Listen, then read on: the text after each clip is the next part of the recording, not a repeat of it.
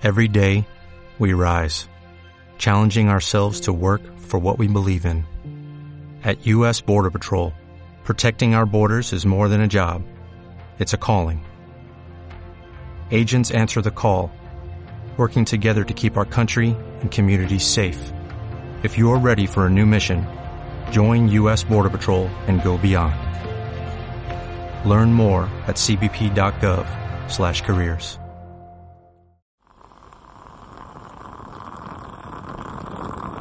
Hola, un saludo desde La Habana. Les habla Joanny Sánchez, cubana, periodista, ciudadana, y les traigo este cafecito informativo recién colado y sin azúcar para despertar.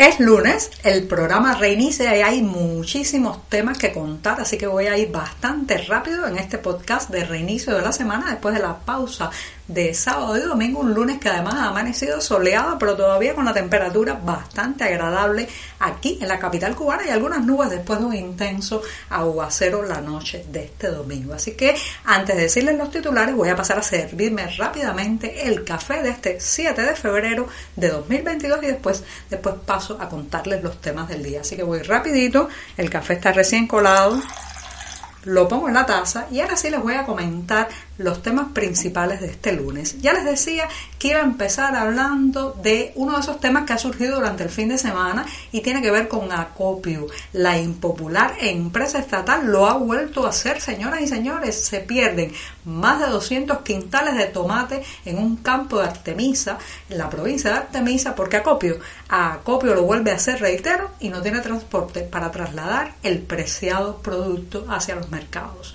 Mientras tanto, terminan hoy los juicios contra manifestantes del 11 de julio pasado en el municipio del 10 de octubre. Hay que estar muy atentos porque recuerden que son vistas orales marcadas por la desmesura y la injusticia.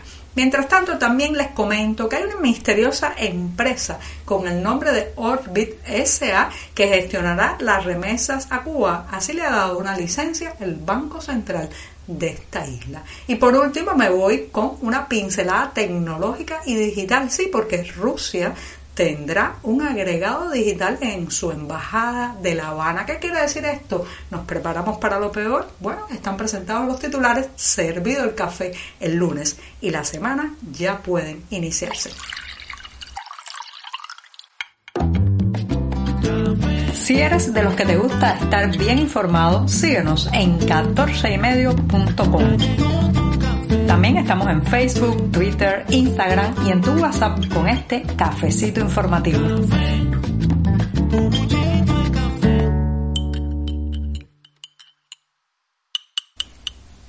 Voy a ir bien rápido revolviendo el café amargo y siempre, siempre es necesario porque los lunes, ya saben, las noticias se acumulan después de la pausa de fin de semana y hay mucho, mucho de qué contar. Así que me voy a dar rápidamente este sorbito, el primero del día.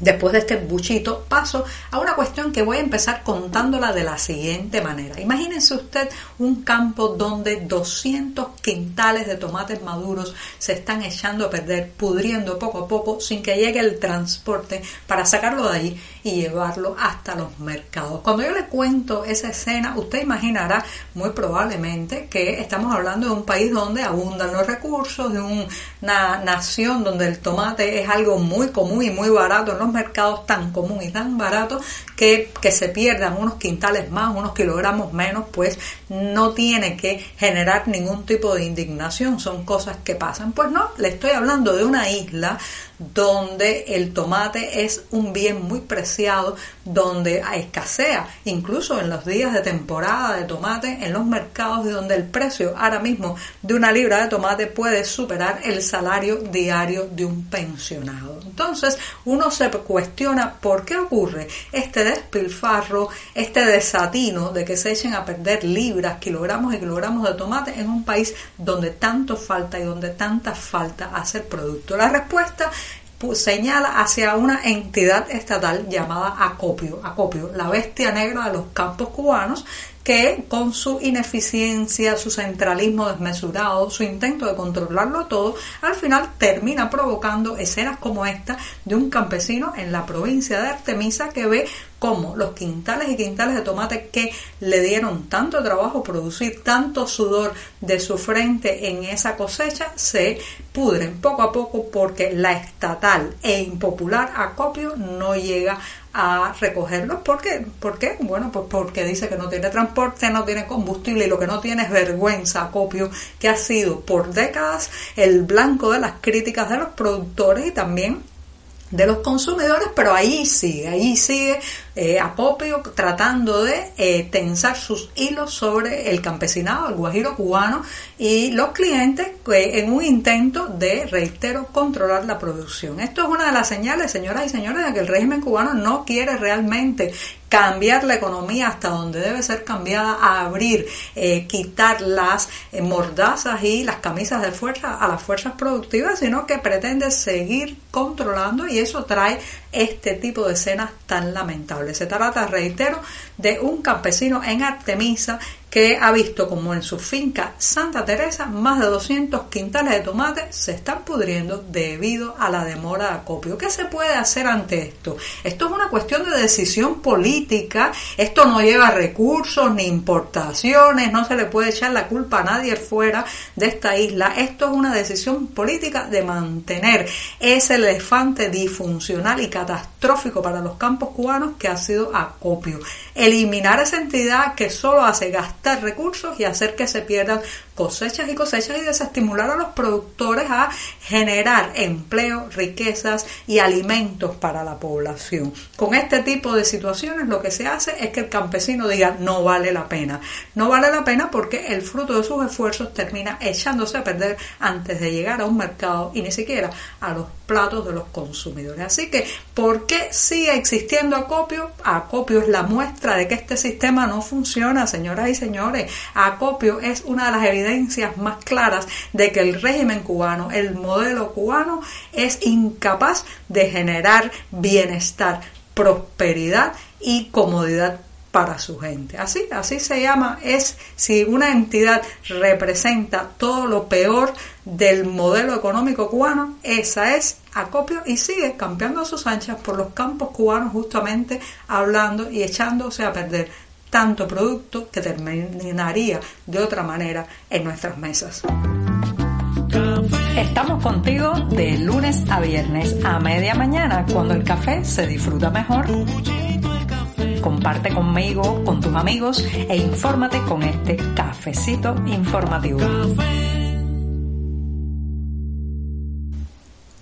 Ha sido una semana asiaga, difícil y muy triste para la libertad cívica en Cuba porque desde el pasado lunes y hasta hoy se han estado celebrando los juicios contra los manifestantes del 11 de julio en el municipio 10 de octubre, sobre todo las personas que participaron en las protestas en la emblemática esquina de Toyo, donde se dieron, se dieron algunas de las imágenes más simbólicas de esta revuelta, esta rebelión popular inédita e histórica en eh, el último siglo en Cuba. Lo cierto es que hoy se supone que ya el tribunal eh, concluye las vistas orales donde se están procesando eh, más de tres decenas, o sea, unos 33 manifestantes de esa jornada del 11 de julio y algunos de ellos incluso pues tienen eh, un pedido de la Fiscalía de más de 20 años de prisión. Algunos incluso son menores de 18 años, están acompañados en la sala, en las vistas orales por al menos uno de sus familiares porque no dejan, no han dejado entrar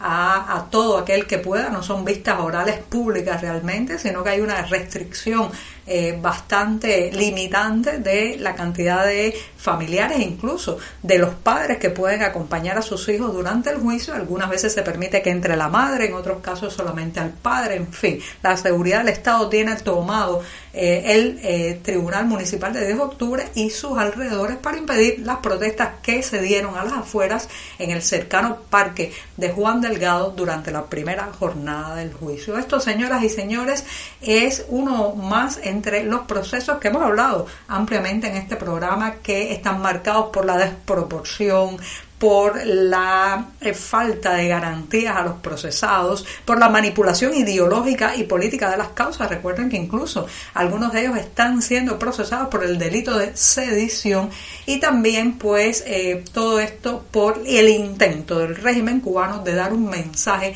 ejemplarizante y de terror al resto de la población para que no se lance a las calles. Solo decir que con estos procesos están generando más bien una honda indignación no solo en la familia, sino en todos aquellos que vemos peligrar la libertad de nuestros hijos cuando ejerzan el derecho a la protesta pública. Como decía hace unos días, el régimen cubano podrá hacer que le teman, que le tengan terror, que la gente tiemble de miedo ante él, pero no podrá ya hacer que lo quieran, que lo acepten y ganar popularidad con hechos de este tipo.